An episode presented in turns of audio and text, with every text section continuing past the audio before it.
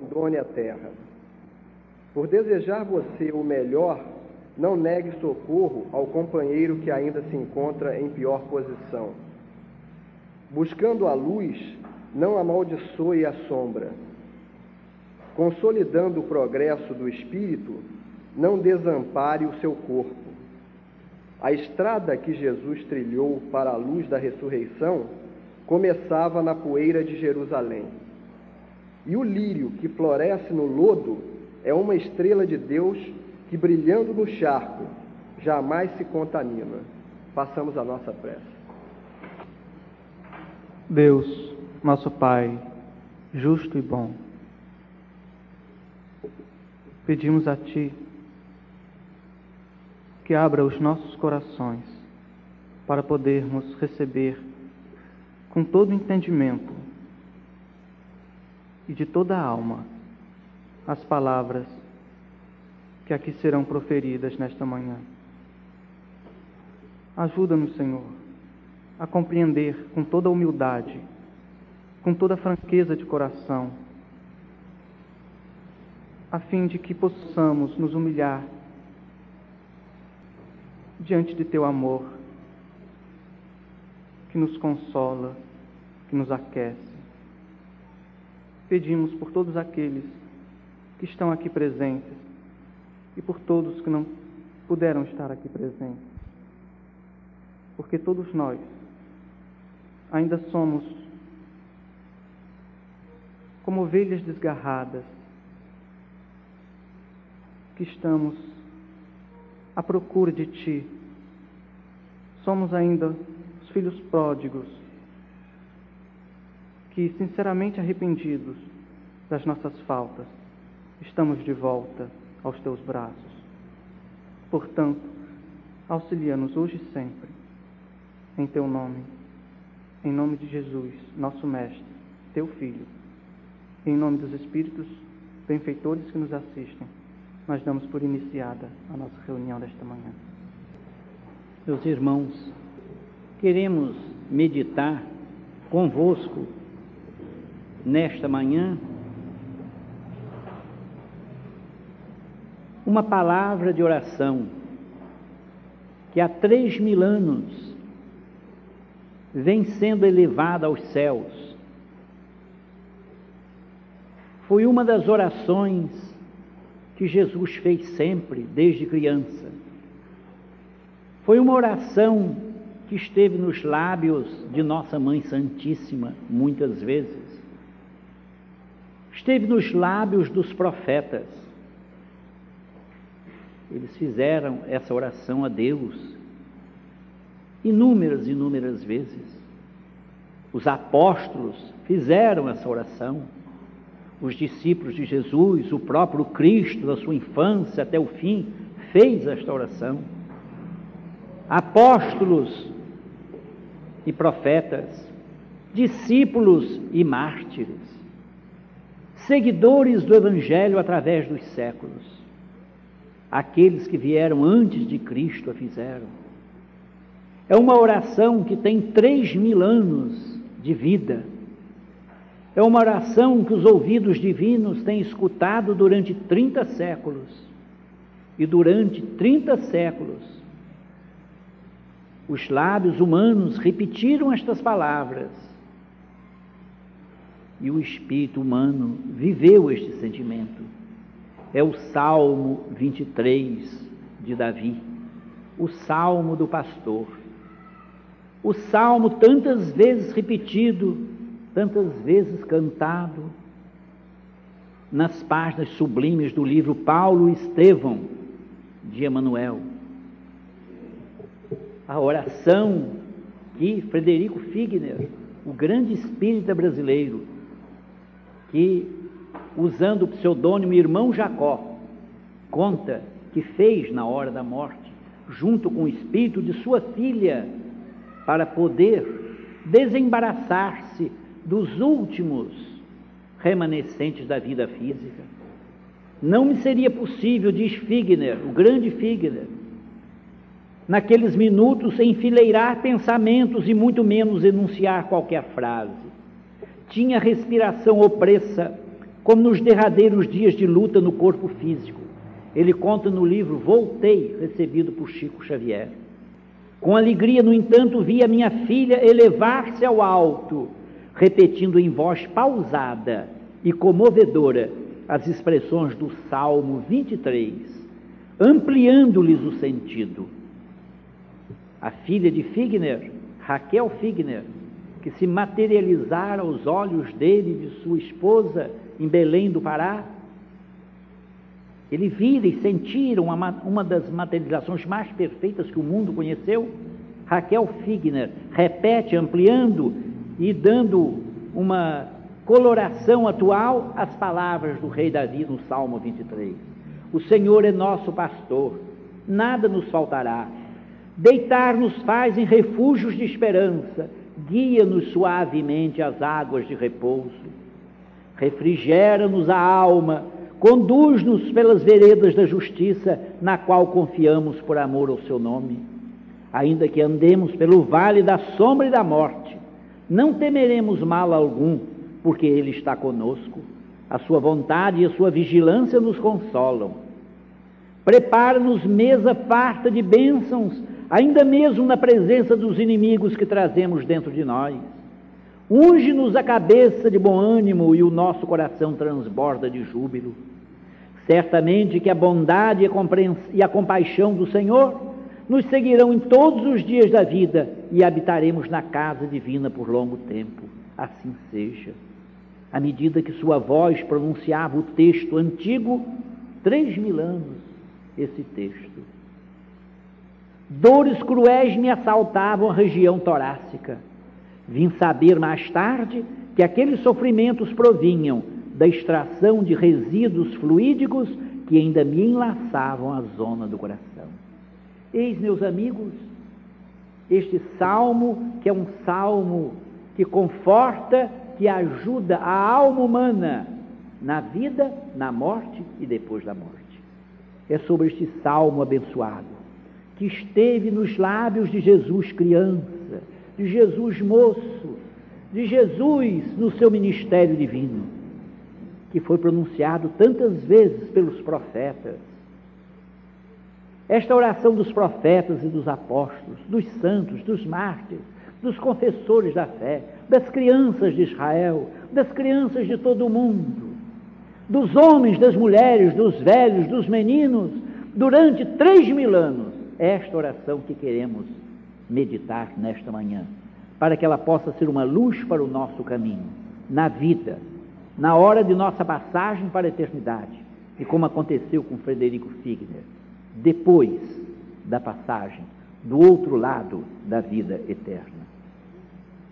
Aqui está o texto do Salmo, na tradução mais antiga que nós conhecemos. O Senhor é o meu pastor, nada me faltará. Deitar-me faz em verdes pastos, guia-me mansamente a águas tranquilas refrigera minha alma, guia-me pelas veredas da justiça, por amor do seu nome. Ainda que eu andasse pelo vale da sombra da morte, não temeria mal algum, porque tu estás comigo. A tua vara e o teu cajado me consolam. Preparas uma mesa perante mim na presença dos meus inimigos. Unges a minha cabeça com óleo, o meu cálice transborda. Certamente que a bondade e a misericórdia me seguirão todos os dias de minha vida e habitarei na casa do Senhor por longos dias. Meus amigos, há várias traduções deste salmo, todas fiéis, embora algumas apropriadas à linguagem do nosso tempo. Eu preferi esta, que é a mais antiga, a tradução de Almeida, embora fosse muito interessante nós cotejarmos aqui as várias traduções. Eu espero que ainda possa fazer isso aqui convosco e sentir a alegria de reviver o pensamento de Davi, o grande pensamento do rei salmista, para nós sentirmos muitas vezes a beleza deste salmo, desta oração, elevada aos ouvidos divinos durante séculos e séculos três mil anos para esperança, para conforto, de milhares, milhares, milhões de corações adoradores de Deus. Mas quando o rei Davi fez este salmo, mil anos antes de Cristo, na sua Jerusalém nascente, cidade que ele fundou propriamente, que ele conquistou e fundou, nascido em Belém, como Jesus nasceu em Belém, a cidade de Davi. Quando Davi fez este salmo, para ele, Davi, que viveu mil anos antes de Cristo, o Senhor, a quem ele chamava o Senhor, era o pastor de Israel. Era, ou digamos, o Deus criador dos universos, o Senhor. Eles não chamavam, por respeito, não usavam a palavra Deus, Yahvé, em hebraico a toda hora. Porque o terceiro mandamento da lei divina é esta: não tomarás o nome do Senhor teu Deus em vão. Então chamavam a Deus de Senhor, Adonai. Adonai é o meu pastor, o Senhor é o meu pastor. Para não repetir a palavra sagrada, o santo nome, como ele chamava. Nós usamos Deus aí à vontade, todos falam em Deus, Deus toda hora. Meu Deus, e o nome da Mãe Santíssima também, Nossa Senhora, nossa, qualquer coisa horrível absurda. Nossa Senhora, que coisa horrível! Junta-se o nome da Virgem ao nome de uma coisa horrorosa. É um desrespeito, é um esquecimento tremendo, coisa que os judeus contemporâneos de Jesus de modo algum faziam. Era tão grande o respeito ao santo nome, é como eles chamavam o nome de Deus, que eles não o pronunciavam, chamavam sempre o santo nome. Ou então, o Senhor, quer dizer, o dono de tudo, o patrão de todos, o Senhor da vida, Adonai, e quando queriam carinhosamente dirigir-se a Deus, diziam: Meu Senhor, Adone, Adone, meu Senhor. Este espírito de respeito que o mundo perdeu, que a nossa civilização falsamente chamada cristã, hipocritamente cristã, que põe o nome de Deus em tudo, os nomes santos em tudo, e abusa de tudo em sambas, em canções, em música pop, em música rock. Roqueiros e roqueiras estão com o nome de Deus aí nas coisas mais ridículas, absurdas da antimúsica moderna e atual. E a gente vê que esse salmo, que era cantado com amor, porque salmo é oração cantada, cantada com cítaras, com símbolos, com harpas, com os instrumentos da época no templo de Israel é o que nós vamos lembrar hoje. Mas pensemos. O pastor para Davi era Yahvé, Senhor Deus, o Deus de Israel. O Senhor é o meu pastor, nada me faltará. Só mil anos depois Jesus chegaria para dizer, assim como está no Evangelho de João: Eu sou o bom pastor, eu dou a minha vida pelas minhas ovelhas. Eu conheço as minhas ovelhas e das minhas sou conhecido. Mil anos antes de Cristo, o pastor, o bom pastor de Israel, e por Israel hoje nós entendemos a humanidade inteira. Israel cresceu, estendeu-se, ampliou-se. Israel é a raça humana, é a família humana. É o Israel de Deus, segundo São Paulo. O Israel de Deus que cresceu, que foi além das fronteiras judaicas, que foi além das fronteiras da Galiléia, da Pérea, de Decápolis, da Idumeia, da Judéia, e hoje atinge o mundo inteiro. Israel de Deus, a humanidade. E o pastor? O pastor é aquele que se revelou, aquele que veio e se identificou de tal maneira com Deus, que quando Filipe pergunta, pede, Senhor, mostra-nos o Pai, isto nos basta. É o próprio Jesus que responde a Filipe. Como pede, Filipe, mostra-nos o Pai. Quem vê a mim, vê o Pai, porque eu e o Pai somos um. Jesus Cristo, o homem de Nazaré, filho do carpinteiro, se assim quisermos pensar nele, se identificara de tal maneira com Deus que ele podia dizer: eu e meu pai somos um. Não é isso uma equivalência aritmética. Porque na ceia ele pediu também ao pai: Pai, faz que estes sejam um comigo, assim como eu sou um contigo. É uma unidade espiritual, uma unidade de amor, uma unidade de sentimento. Davi não sabia que mil anos depois os cristãos iriam repetir o salmo que ele fez com todo o amor para Yahvé, para Adonai, o Senhor, que nós iríamos repeti-lo endereçando a Jesus Cristo, nosso Senhor, nosso Salvador, nosso Mestre. Ele é o bom pastor. Então, meus amigos, vamos pensar na beleza deste salmo, pensando em Jesus Cristo, porque nós podemos ver e não podemos atingir a imagem de Deus além do rosto puro, santo de nosso Divino Mestre. Vejamos se Jesus confirma que ele é de fato o pastor, o nosso divino pastor. Vamos acompanhar esses seis versículos dos Salmos, são apenas seis versículos, e ver se Jesus confirma tudo isso, para que nós possamos rezar este salmo com todo o amor. Dizer: Adonai, Adonai é meu pastor, nada me faltará. O Senhor é meu pastor, nada me faltará. Como é bom sentir isso. Que nada falta aos filhos de Deus. Mas absolutamente nada falta. Confiemos a Deus, Davi vai dizer isso depois também. No outro salmo, ele vai mostrar essa lição de confiança absoluta. Confia no Senhor, diz ele no Salmo 37. Confia no Senhor e faze o bem. Habitarás na terra e verdadeiramente serás alimentado.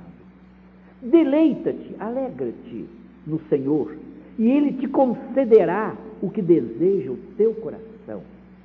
Entrega o teu caminho ao Senhor, confia nele e Ele tudo fará. Como é bom crer nisso. E como é bom nós crescermos na fé de Davi, cultivarmos a crença, o fervor de fé que havia no coração do rei Davi, do salmista daquele que foi também pastor de ovelhas antes de ser sagrado por Samuel, rei Israel. E ele fará sobressair a tua justiça como a luz e o teu juízo como o sol do meio-dia. Descansa no Senhor e espera nele. Essas são as expressões de Davi no outro salmo, no Salmo 37. O Senhor é meu pastor, nada me faltará. Jesus confirma: Eu sou o bom pastor. Eu sou o bom pastor. Conheço as minhas ovelhas e das minhas sou conhecido. Ele conhece as ovelhas dele. O que importa é nós sabermos se nós podemos, de fato, considerarmos ovelhas dele porque ele diz que ele conhece e é conhecido. Nós conhecemos Jesus como pastor, nós o reconhecemos como pastor. Aquele que quiser ser meu discípulo, renuncie-se a si mesmo, tome cada dia a sua cruz e siga-me. Então há um sinal. O sinal é carregar a cruz.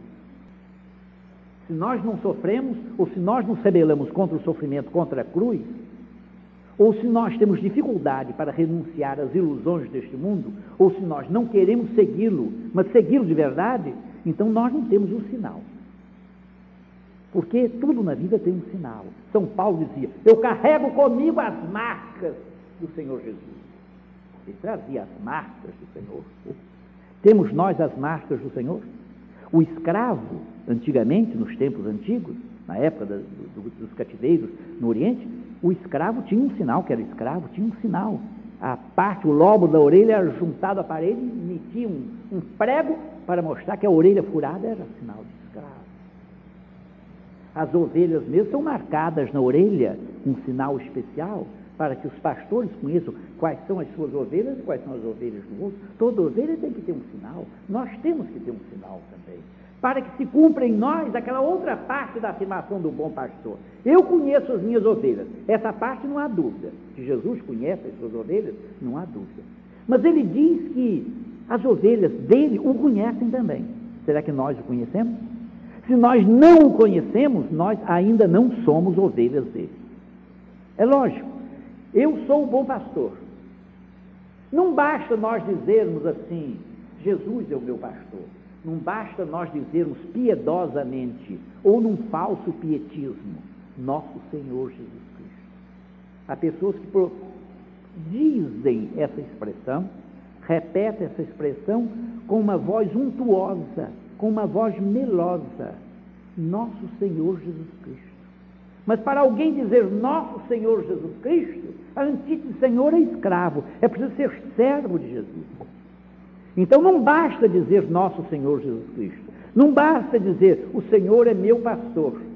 Por quê? Porque ele mesmo avisou: nem todo aquele que me disser Senhor, Senhor entrará no reino dos céus, mas sim aquele que faz a vontade de meu Pai que está nos céus.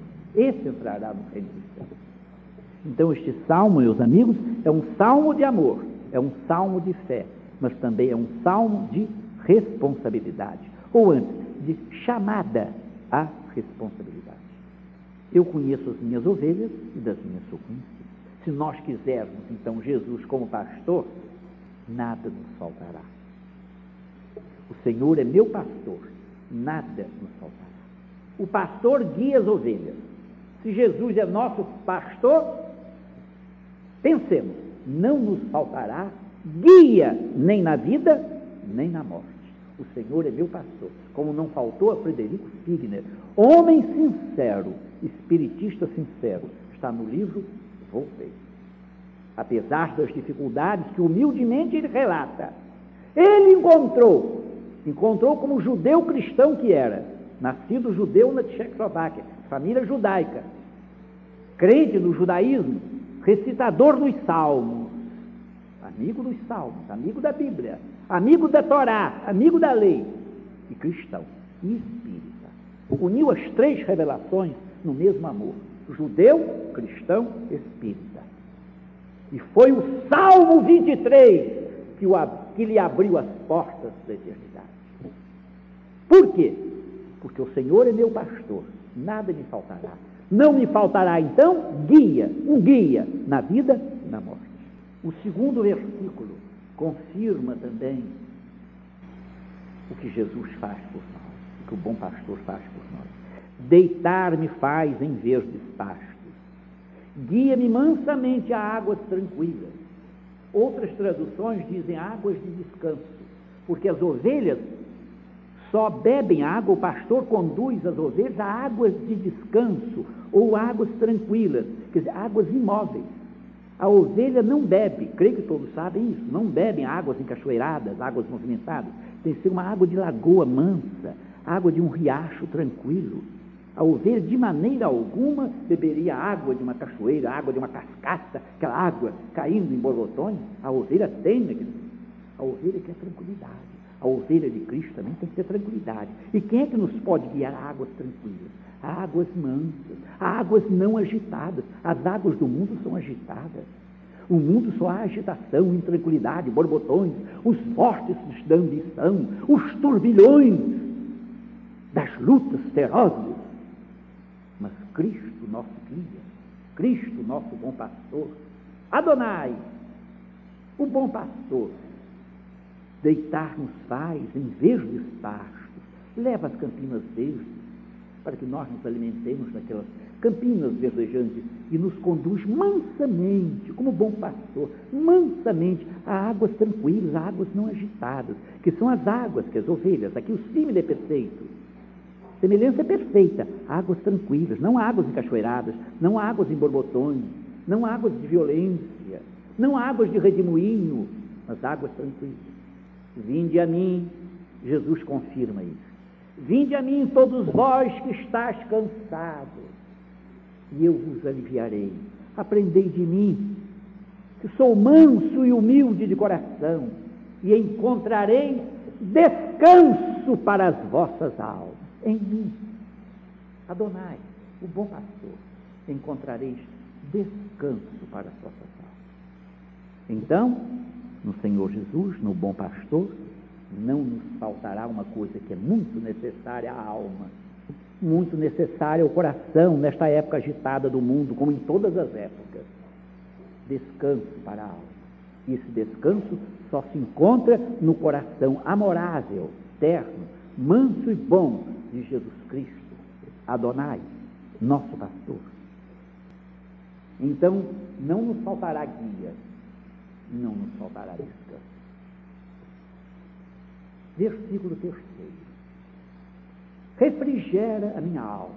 Bom pastor, refrigera a minha alma. Guia-me pelas veredas da justiça por amor do seu nome.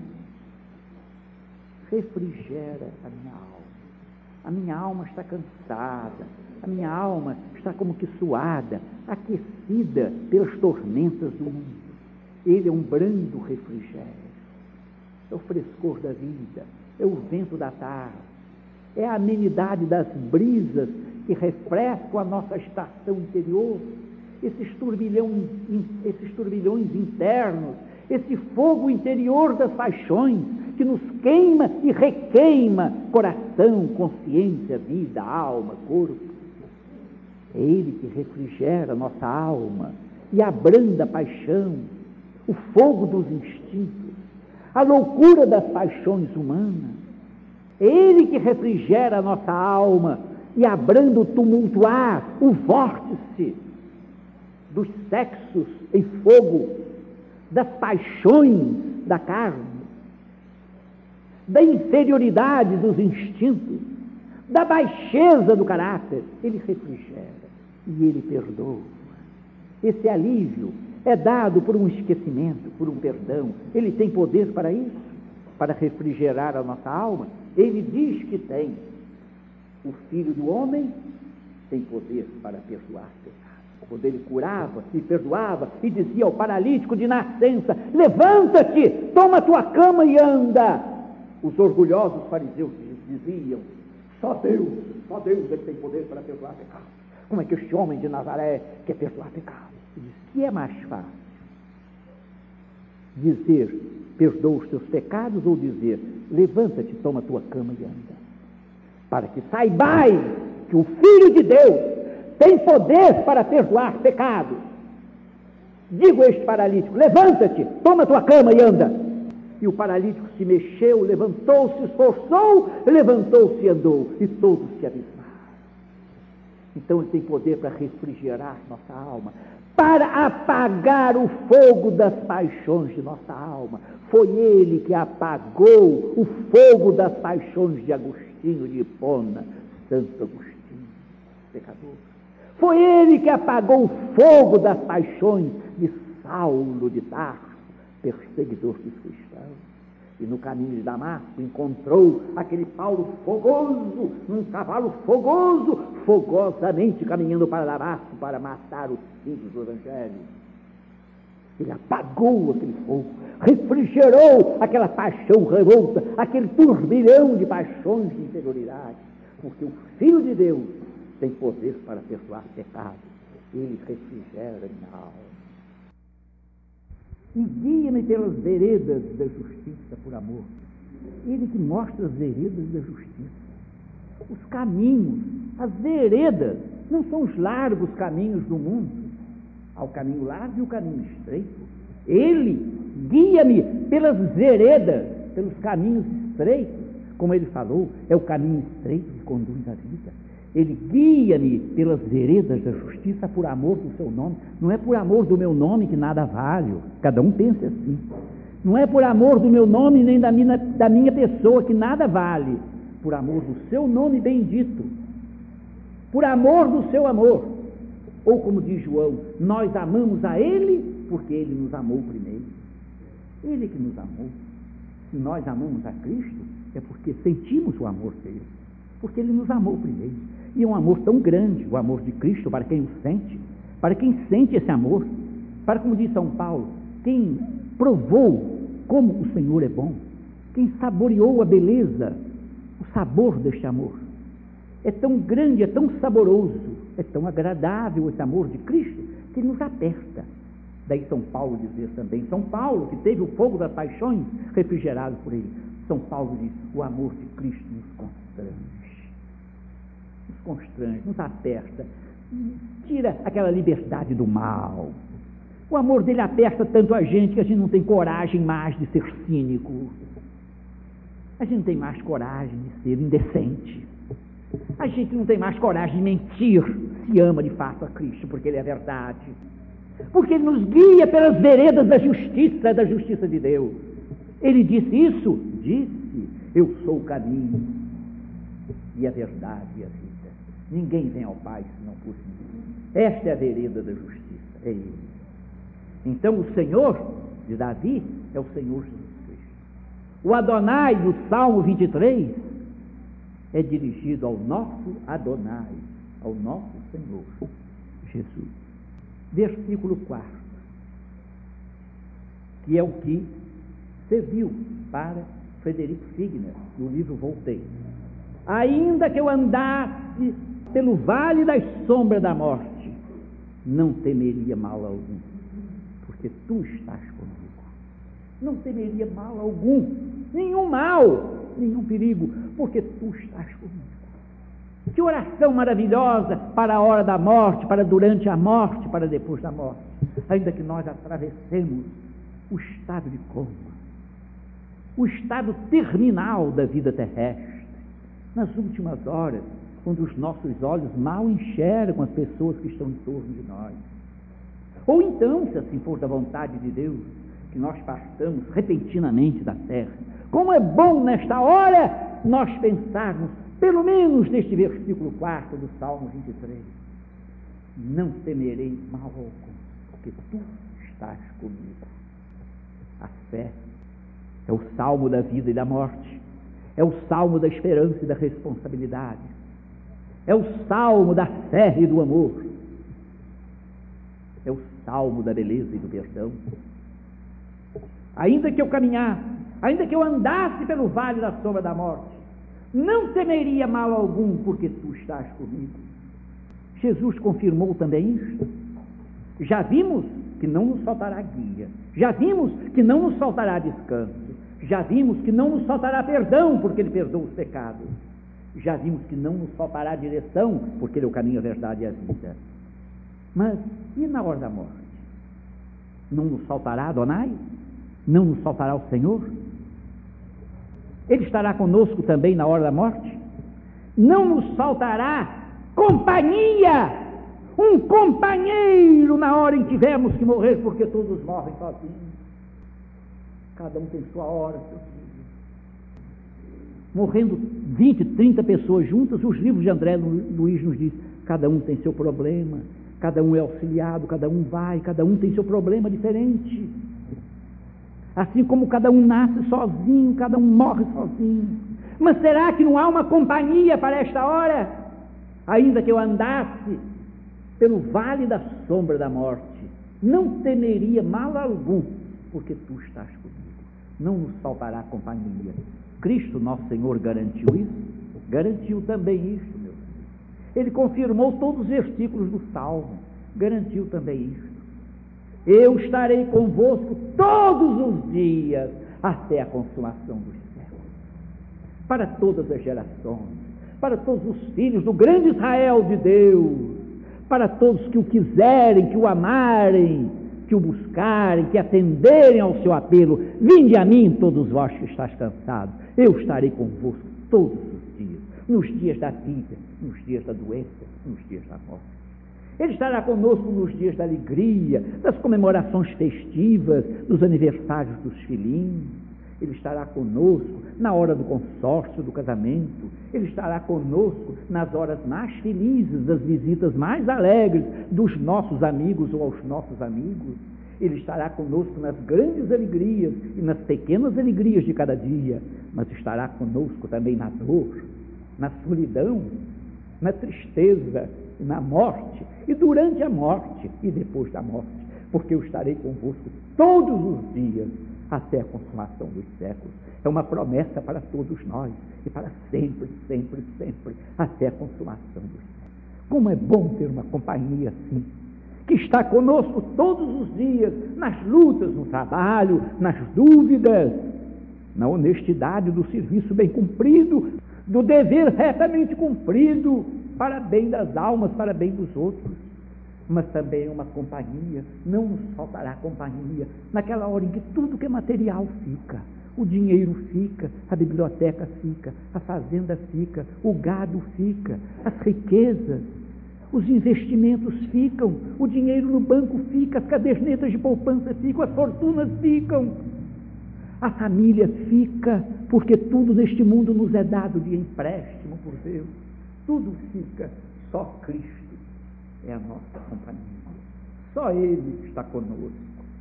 Só Ele. É bom saber isto. É bom crer nisto. Eu estarei convosco todos os dias até a consumação dos séculos. Ainda que eu andasse pelo vale da sombra da morte, não temeria mal algum, porque tu estás comigo. Tu, Cristo, estás comigo. Tu, Senhor, estás comigo. Adonai, comigo. É o máximo, meus amigos. É a maior riqueza da vida. É a maior beleza da vida. É a maior fortuna que alguém pode encontrar na vida. Ter Jesus por companheiro na vida e na morte. O companheiro de todas as horas. O companheiro de todos os dias. Dos dias alegres, das alegrias abençoadas. Dos dias tristes, de dor, de solidão, de martírio, de tortura e também na hora final, na hora terminal do calendário humano, na hora da morte. Tua vara e teu cajado me consolam. Tua vara e teu cajado me consolam. A tua vara que guia, o teu cajado que ensina, que bate levemente na cabeça da ovelha, que castiga levemente, que chama atenção, cajado do pastor chama atenção a ovelha que quer se desgarrar, porque ele é um bom pastor e vai buscar até a ovelha desgarrada. Para o verdadeiro cristão, a vara do pastor, o cajado do pastor, são consolações. E essa consolação é para sempre. E aqueles que não acreditam que Cristo, nosso Senhor, que Kardec, no Evangelho segundo o Espiritismo, chamou o Cristo Consolador, no capítulo 6 do Evangelho segundo o Espiritismo, esse grande, sublime livro tão esquecido. Cristo Consolador. Se alguém não acreditar que Cristo, na sua grandeza imensa de Espírito sábio e bom, pode estar conosco, com todos nós, pequeninos, ovelhinhas pobres, ovelhinhas tantas vezes rebeldes, tantas vezes desgarradas dos rebanhos, ele disse para acrescentar fé à nossa pobre fé, ele disse: eu vou para o Pai, o Pai é maior do que eu. Mas eu, vos, eu pedirei ao Pai e ele vos dará outro consolador para que fique eternamente convosco. Esse outro consolador são os espíritos bons que nos ajudam. São os nossos guias espirituais, são os nossos anjos de guarda. De maneira, meus amigos, que Cristo é tão bom, tão supremamente bom, que não só Ele, Ele mesmo em pessoa, nos ajuda, porque Ele disse a palavra e como disse Livingstone na África, ele é um cavalheiro de palavra. Eu estarei convosco todos os dias. Ele ainda manda outros, aquela falange de amor do seu coração, aqueles espíritos bondosos que o servem, aquele Espírito Santo que diz Emmanuel nas páginas do livro Paulo Estevão, é a falange dos espíritos supremos, gloriosamente supremos, ricos de amor e de sabedoria, que ajudam Cristo desde a formação do nosso mundo. Ele ainda envia os grandes espíritos, os bons espíritos, os familiares amigos nossos, os seres queridos, cujos rostos nós não vemos presentemente, mas que em nome de Cristo nos ajudam. Eu pedirei ao Pai e Ele vos enviará outro consolador para que fique eternamente convosco. Temos Cristo e o exército luminoso dos espíritos bons, dos espíritos sábios, dos espíritos generosos, dos espíritos perdoadores, dos espíritos benevolentes, dos espíritos que se instalam junto de nós, fazem acampamento junto de nós para nos ajudar. E o anjo do Senhor, diz a Bíblia, se acampará junto daqueles que o temem e os guarda. Ficam junto de nós, vivendo conosco. Isto tudo é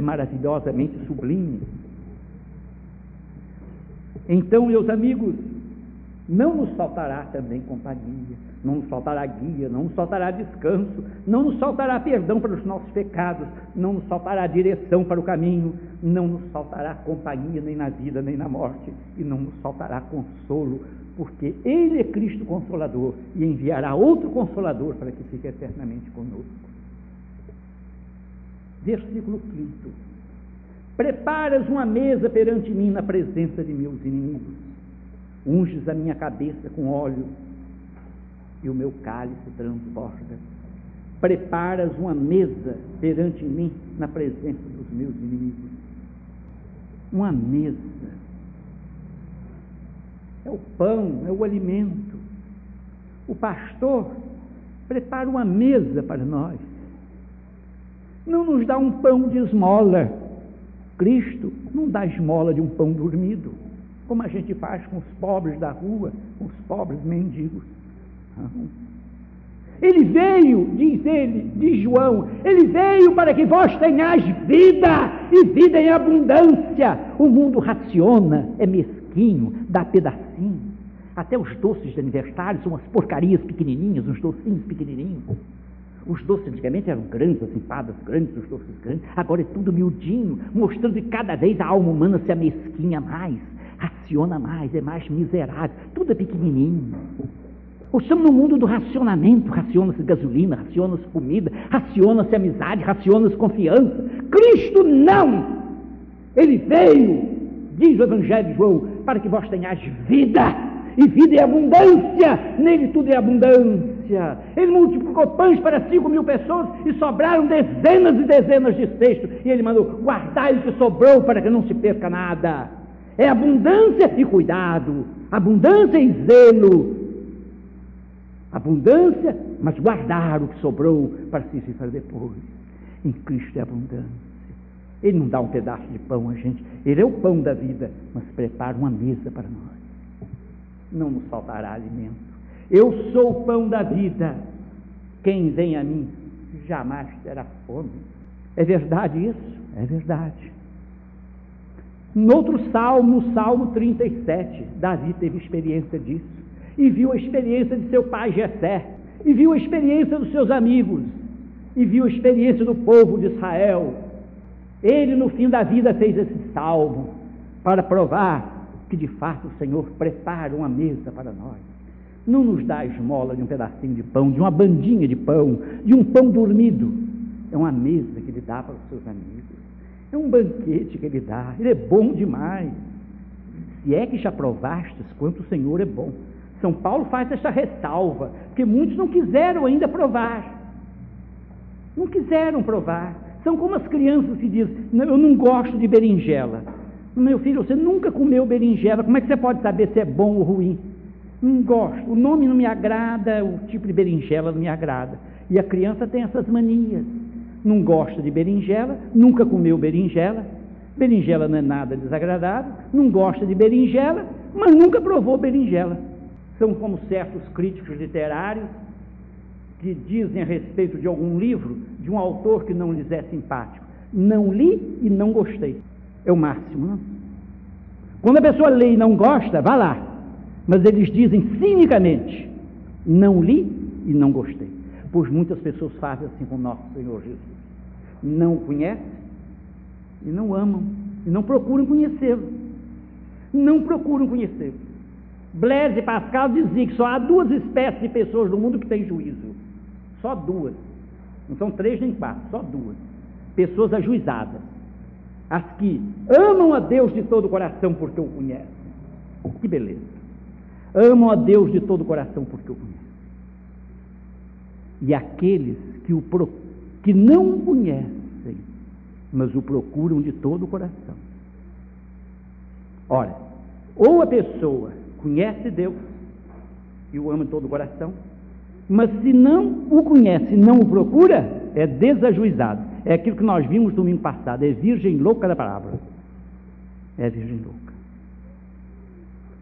É como um escritor cínico, o crítico literário cínico, a respeito de um autor de quem não gosta. Não li e não gostei. Não pode ser isso. Não nos faltará alimento. Eu sou o pão da vida. Aquele que vem a mim jamais terá fome. Não nos faltará alimento. Davi tinha experiência disso, eu vos dizia. No outro salmo, já velho, pela experiência dele em Israel, com a família, com os amigos, ele escreveu: Fui moço e hoje sou velho, mas nunca vi o justo desamparado, nem a sua descendência a mendigar o pão. Como é belo tudo isso. Desse mesmo cantor de Deus, Davi. Fui moço e hoje sou velho, mas nunca vi o justo desamparado. O justo, o amigo de Deus, o que busca os caminhos de Deus, o que, o, aquele que busca as veredas da justiça, nunca será desamparado. Por quê? Porque ele prepara uma mesa para nós. Porque, como Cristo disse, eu sou o pão da vida, e aquele que vem a mim jamais terá fome. Sou moço, fui moço, e hoje sou velho, mas nunca vi o justo desamparado, nem a sua descendência mendigar o pão. Unges a minha cabeça com óleo, ele perfuma a nossa cabeça com óleo. Ninguém vê, meus amigos, mas a cabeça do justo não está embelezada pelos cabeleireiros do mundo. A face do justo não está retocada, embeleza, embelezada pela cirurgia plástica, mas ele embeleza a alma daquele que caminha pelas veredas da justiça. Ele dá tudo, nada falta, não falta coisa alguma ao justo, não falta, falta coisa alguma à, à ovelha de Cristo. Ele perfuma minha cabeça com óleo, meu cálice transborda. O cálice transborda, na linguagem hebraica, quer dizer, alegria demais. Essa alegria interior, essa felicidade íntima de ter tão grande pastor, tão grande amigo, de ser amigo de Jesus, de sentir que Ele diz: Eu estou contigo, velo por ti e te ajudo. Eu estou contigo todos os dias até a consumação dos séculos. Quando precisares de mim, pede, porque eu te ajudo. Quando a alma sente esse auxílio do Senhor, não precisa de mais nada nesse mundo. Quem beber da água que eu lhe der, nunca mais terá sede. Tem mais sede de nada, de tolice nenhuma do mundo de bobagem nenhuma, de ilusão nenhuma, de fantasia nenhuma do mundo, porque a água viva mata toda sede. Quem beber da água que eu lhe der, nunca mais terá sede, mas a água que eu lhe der se fará nele fonte de água viva que mana para a vida eterna. Saciou sua sede para sempre, nada lhe falta, não nos nada, nada, coisa alguma, porque ele perfuma a nossa cabeça ele perfuma a nossa vida uma alegria imensa e o nosso cálice, o nosso coração transborda de alegria, transborda de paz, transborda da maior felicidade do mundo, que é ter Jesus como amigo, meu amigo Jesus Cristo. Certamente que a bondade e a misericórdia me seguirão todos os dias. É aquele amor permanente que nos acompanha sempre. E habitarei na casa do Senhor por longos dias foi a tradução que nós vimos. Mas eu encontrei uma tradução melhor. É na chamada versão inglesa do Velho Testamento ampliado. Nessa versão inglesa atual, que tudo indica, traduzida diretamente do hebraico, que aprendeu melhor, mais belamente, mais formosamente, mais encantadoramente o pensamento do rei Davi. E habitarei na presença do Senhor para todos sempre. Como é belo isto! Habitarei na presença do Senhor para todo sempre. Estarei na casa de Deus. Jesus confirmou também isto, meus amigos. Jesus falou nisso, prometeu isso também a nós. É Ele mesmo o pastor de Davi, o nosso pastor, o bom pastor? Sim. Na casa de meu pai há muitas moradas. Eu vou preparar-vos lugar para que onde eu esteja, vós estejais também. Está aí a promessa dele cumprida. Na casa de meu pai há muitas moradas, nesse universo infinito, de mais de 30 bilhões de estrelas, só na nossa Via Láctea. e outras galáxias se sucedem, e outras galáxias com bilhões e bilhões de estrelas. Um, um astrônomo, para não apavorar o número, o nosso cálculo, a nossa mente, são 250 milhões multiplicado por 250 milhões de astros. Essa casa infinita de Deus. Na casa de meu pai há muitas moradas. Eu vou preparar-vos lugar para que onde eu esteja, vós estejais também. Queremos isto. Se quisermos, Jesus é o nosso pastor. É só nós que vinde a mim, o vinde a mim é estendido a todos. O vinde a mim foi falado a todos. O vinde a mim foi um convite a todos. Na casa de meu pai há muitas moradas. Vou preparar o lugar. Então a conclusão do salmo é esta, do salmo de Davi: E habitarei na presença do Senhor para sempre.